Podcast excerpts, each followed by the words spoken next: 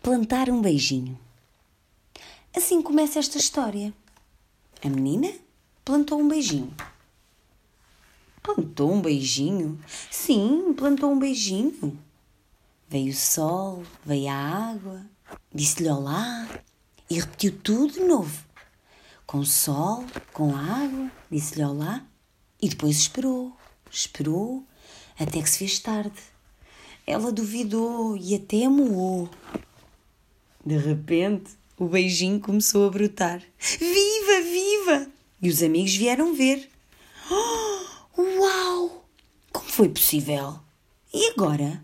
Ficaram todos a observar atentamente. Ai, agora vou partilhar beijinhos, disse a menina. Tu nem te atrevas! Isto é muito raro! Assim não vão crescer mais! A menina não quis saber e começou a espalhar beijinhos por toda a parte.